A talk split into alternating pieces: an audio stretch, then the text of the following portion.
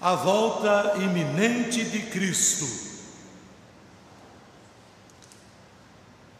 Um poeta cristão declarou em um dos nossos hinos: Vinde, ó cristãos, regozijai-vos, o Senhor não tardará. Já vem o glorioso dia em que Cristo voltará.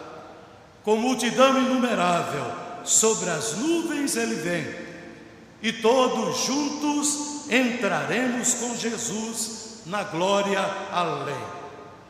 Então será glorificado nos elidos o Senhor, e o mundo inteiro admirará seu poder e seu amor. Ó dia triunfal de Cristo, quando lá do céu descer, todos juntos, jubilosos, vamos o Senhor receber. A parousia, a volta de Cristo, é iminente, porque pode acontecer a qualquer momento. Não sabemos o dia nem a hora, mas ela pode acontecer a qualquer momento. O texto que lemos está inserido no sermão profético proferido pelo Senhor Jesus, capítulos 24 e 25. Esse texto traz palavras do próprio Filho de Deus, anunciando a destruição de Jerusalém, fato que aconteceu no ano 70 depois de Cristo, com a destruição da cidade de Jerusalém, a profanação do templo e a sua destruição também com o general Tito, general romano. Enquanto o fim de Jerusalém constitui o primeiro plano, o retorno de Cristo perfaz o pano de fundo, ou seja, a profecia toda aponta para a volta de Cristo no fim dos tempos. Este é um assunto muito significativo. A volta de Cristo será precedida por sinais. O sermão profético traz alguns sinais que antecederão, que precederão a volta de Cristo. Jesus fala sobre o princípio das dores. Os discípulos pediram ao Mestre que dissesse quando estas coisas aconteceriam e que sinal haveria da sua vinda e da consumação dos séculos. E ele disse que apareceriam muitos sinais, marcando assim o princípio das dores, mas que ainda não era o fim. Aqueles sinais prenunciavam a aproximação da vinda do Filho do Homem, da vinda de Cristo. Ele fala sobre o sinal religioso. Surgirão falsos cristos falsos profetas operando grandes sinais e prodígios para enganar, se possível, até os próprios eleitos. Mas eles não serão enganados. Ele fala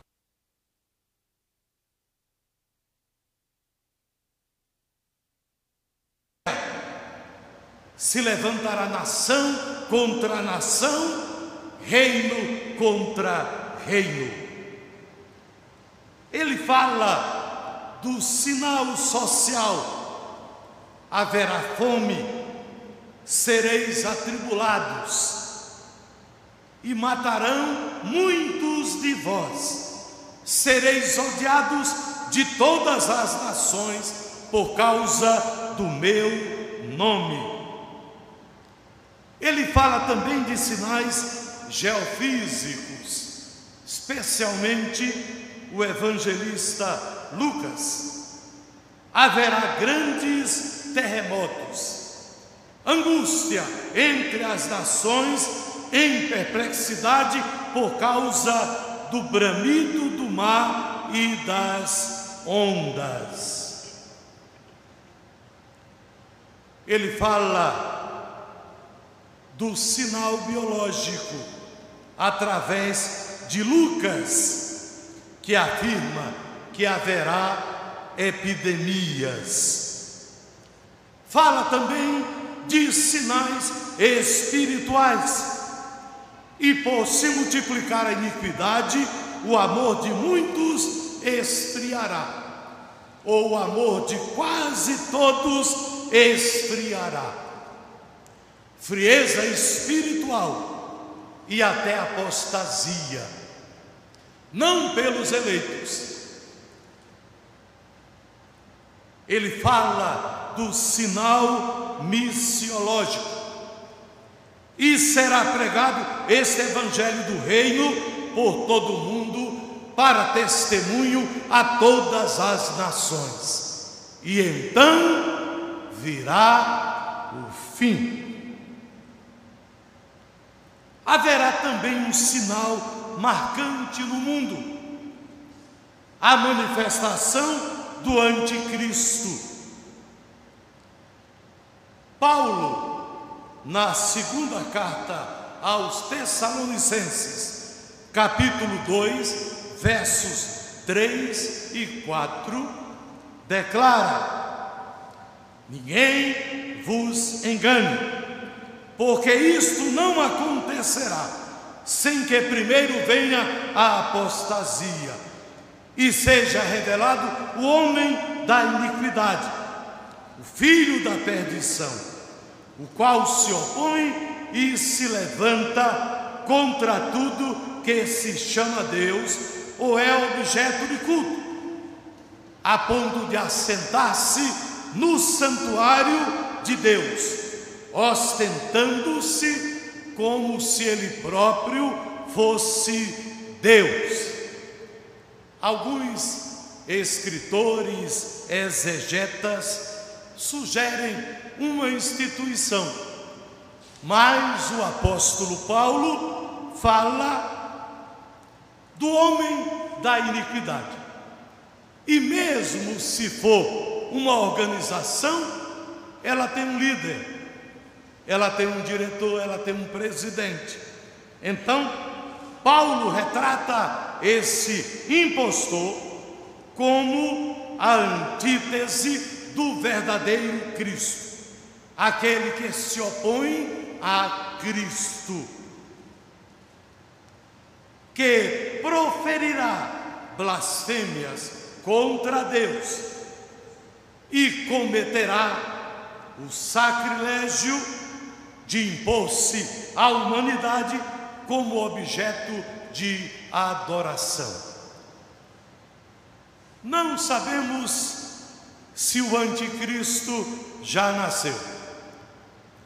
O espírito do anticristo já está no mundo, desde o registro da carta de João. Mas quando ele surgir, o mundo inteiro o identificará, especialmente os eleitos de Deus, porque ele será um grande líder religioso,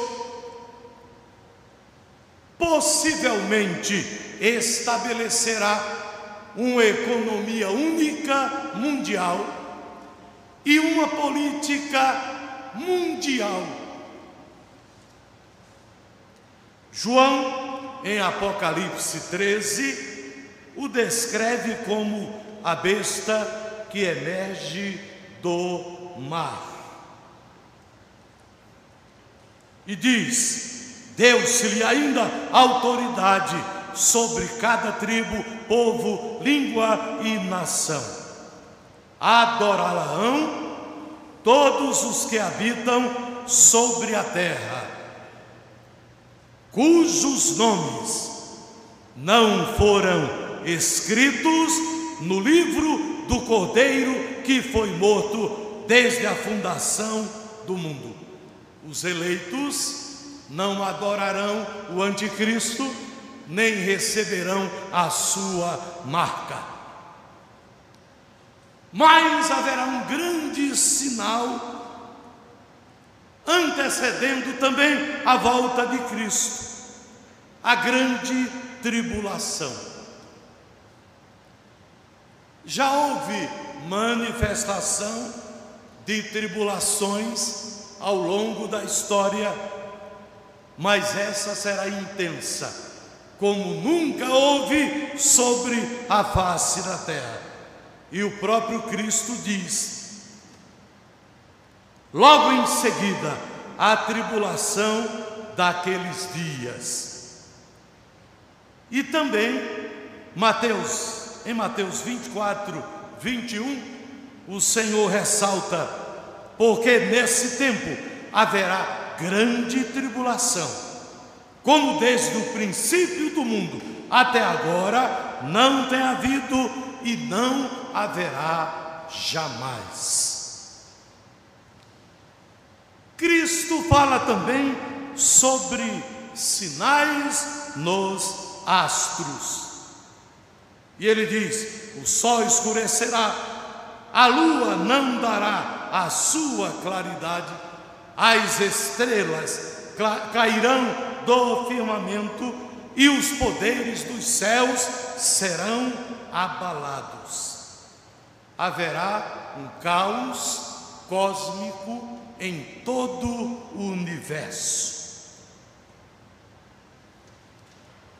Deus encerra as funções dos astros as trevas vêm sobre todo o mundo. Mas haverá o sinal cristológico. Então, o próprio Cristo diz: aparecerá no céu o sinal do Filho do Homem. A expressão Filho do Homem é um título messiânico que Cristo atribuiu a si mesmo. Em Daniel capítulo 7, versos 13 e 14, o termo é atribuído a um personagem celestial, a quem nos tempos do fim Deus confiará autoridade, glória e poder soberano. É atribuído a Jesus Cristo, o Filho de Deus, o Filho do homem. Este sinal cristológico não é conhecido, assim como o dia da volta de Cristo não é conhecido. Alguns estudiosos sugerem uma cruz refulgente ou a própria glória da aparição inicial de Cristo, ou mesmo a bandeira do exército de Cristo vindo para conquistar e julgar. São interpretações especulativas. Jesus disse que em todo o mundo o sinal da sua vinda seria visto. Mas este sinal é um mistério. Só saberemos quando ele surgir no céu. Então, a volta de Cristo será precedida de sinais. Mas a volta de Cristo será visível e gloriosa. A palavra declara: todos os povos da terra se lamentarão e verão o Filho do Homem vindo sobre as nuvens do céu com poder e muita glória. Porque assim como o relâmpago que sai do Oriente e se mostra no Ocidente, assim há de ser a vinda do Filho do Homem. Não é nada tímido em toda parte do mundo, esta vinda de Cristo será notada. É algo visível, em glória e majestade, que o Senhor rasgará os céus e aparecerá para buscar os eleitos, aqueles que lhe pertencem será visível.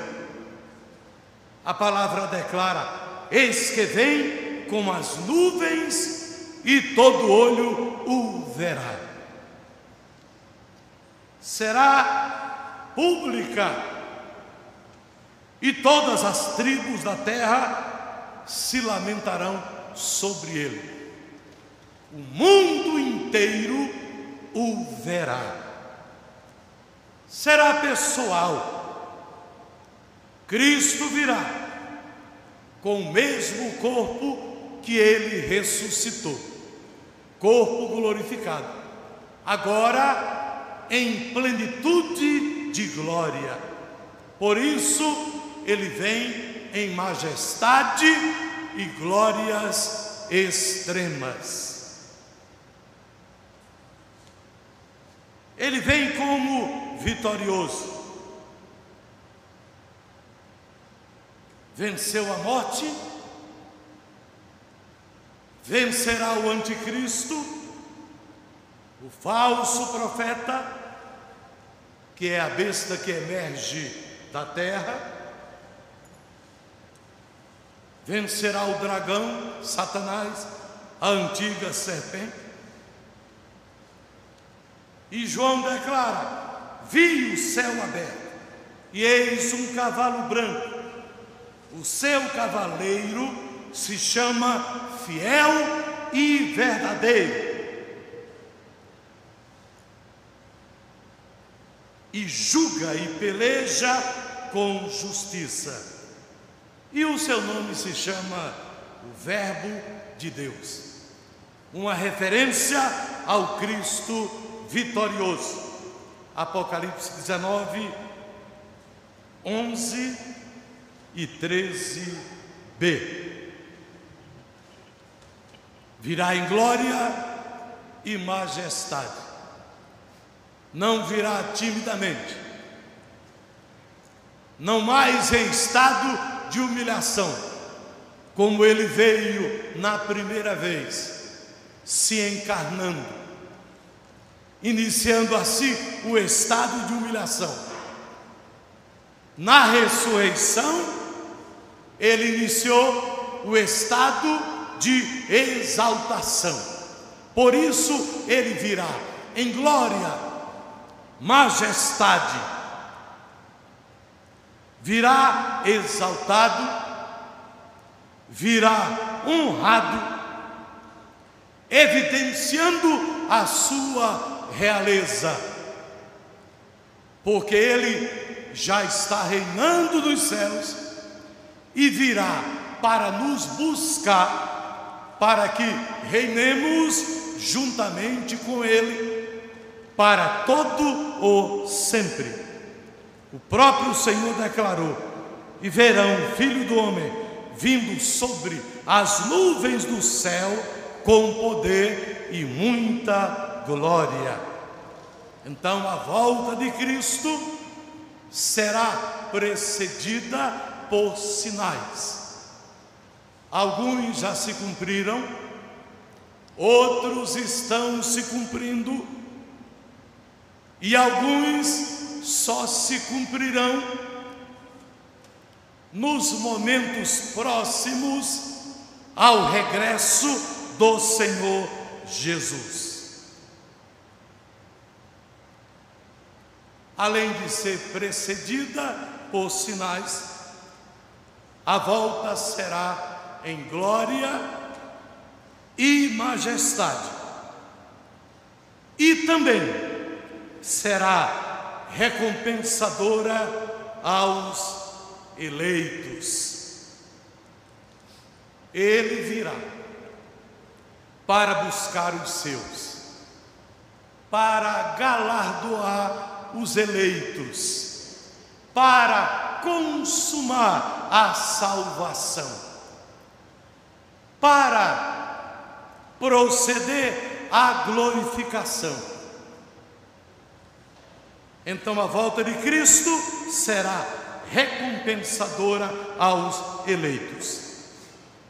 Promoverá a ressurreição dos salvos, daqueles que dormiram no Senhor. Eis que vos digo um mistério: nem todos dormiremos, mas transformados seremos todos. No momento, num abrir e fechar de olhos, ao ressoar da última trombeta, a trombeta soará. Os mortos ressuscitarão incorruptíveis, e nós, os vivos, seremos transformados. Primeira carta de Paulo aos Coríntios, capítulo 15, versos 51 a 52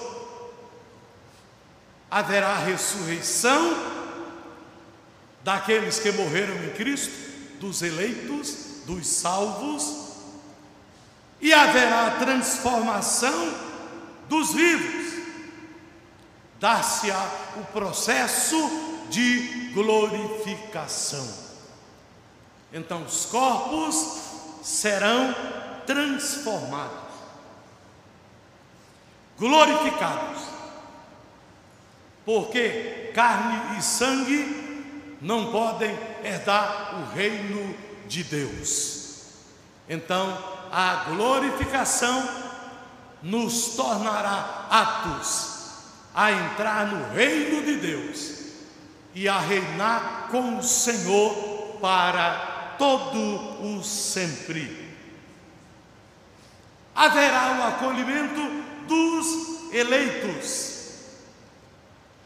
próprio Jesus declarou em Mateus 24, 31 o seguinte: E ele enviará os seus anjos com grande clangor, com grande estrondo, barulho de trombeta, os quais reunirão os seus escolhidos dos quatro ventos, de uma a outra extremidades dos céus. Os eleitos de Deus serão buscados em todo o mundo, acolhidos pelo Senhor na sua volta.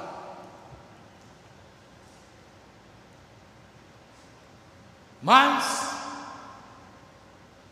no capítulo 25, versos 31 e 32, o próprio Senhor, no sermão profético, declara: Então se assentará no trono da sua glória, e todas as nações serão reunidas em sua presença, e ele separará uns dos outros. Os eleitos os salvos serão colocados à sua direita. Os não salvos serão colocados à esquerda. Haverá o ingresso no reino. Então dirá o rei aos que estiverem à sua direita, aos eleitos, aos salvos, aqueles que foram escolhidos na eternidade por Deus, predestinados para a salvação e a vida eterna. Vinde benditos de meu Pai, entrai na posse do reino que vos está preparado desde a fundação do mundo. E os remidos entrarão no reino de Deus para reinar com Ele, para viver com Ele eternamente. Haverá o recebimento da coroa da vida. Tiago 4, 8. O texto registra, depois de ter sido aprovado, receberá a coroa da vida. Isso fala de vida eterna, de eternidade no Senhor e com o Senhor. Os salvos receberão a coroa da justiça. Isso está registrado na segunda carta de Paulo a Timóteo, capítulo 4, verso 8. Já agora, a coroa da justiça me está guardada, a qual o Senhor, reto juiz, me dará naquele dia, e não somente a mim, mas também a todos quantos amam a sua vinda coroa da vida, coroa da justiça, que consiste na justiça perfeita de Deus nos eleitos. Isso fala também de vida eterna. Essa justiça perfeita é dada ao crente como auge do processo de santificação. Será plenitude de santificação dos eleitos. Mas compareceremos ao tribunal de Cristo, não para sermos julgados para condenação, mas para sermos julgados em relação ao recebimento de galardão. Segunda carta de Paulo aos Coríntios, capítulo 5, verso 10. Paulo, inspirado pelo Espírito Santo, declara: Porque importa que todos nós compareçamos perante o tribunal de Cristo, para que cada um receba, segundo o bem ou o mal que tiver feito por meio do corpo. Isso não quer dizer em relação à salvação, porque a salvação é de graça na perspectiva nossa. O preço foi pago por Cristo. Mas aqui se refere a uma avaliação do testemunho cristão e da vida de serviço para o recebimento do galardão. Trabalho e testemunho cristão serão avaliados a níveis diferentes de recompensa no céu, galardões diferentes, porque Deus é justo.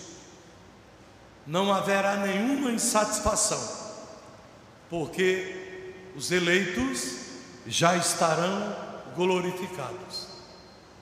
e o galardão que receberão é justo, entregue pelo próprio Deus. Aí Paulo descreve a nossa chegada e permanência definitiva no reino de Deus. E assim estaremos para sempre com o Senhor. O tempo está próximo. A vinda de Cristo é iminente. Ela pode acontecer a qualquer momento. Mas a data permanece indeterminada. Deve haver vigilância. Nossos olhos espirituais precisam estar bem abertos. É necessário que haja discernimento espiritual. Precisamos discernir o tempo, os sinais do tempo, os acontecimentos. E precisamos estar preparados para a volta do Senhor Jesus. Vida consagrada a Ele. Dons e talentos dedicados a Ele e à Sua obra. Comunhão profunda e íntima com o Senhor.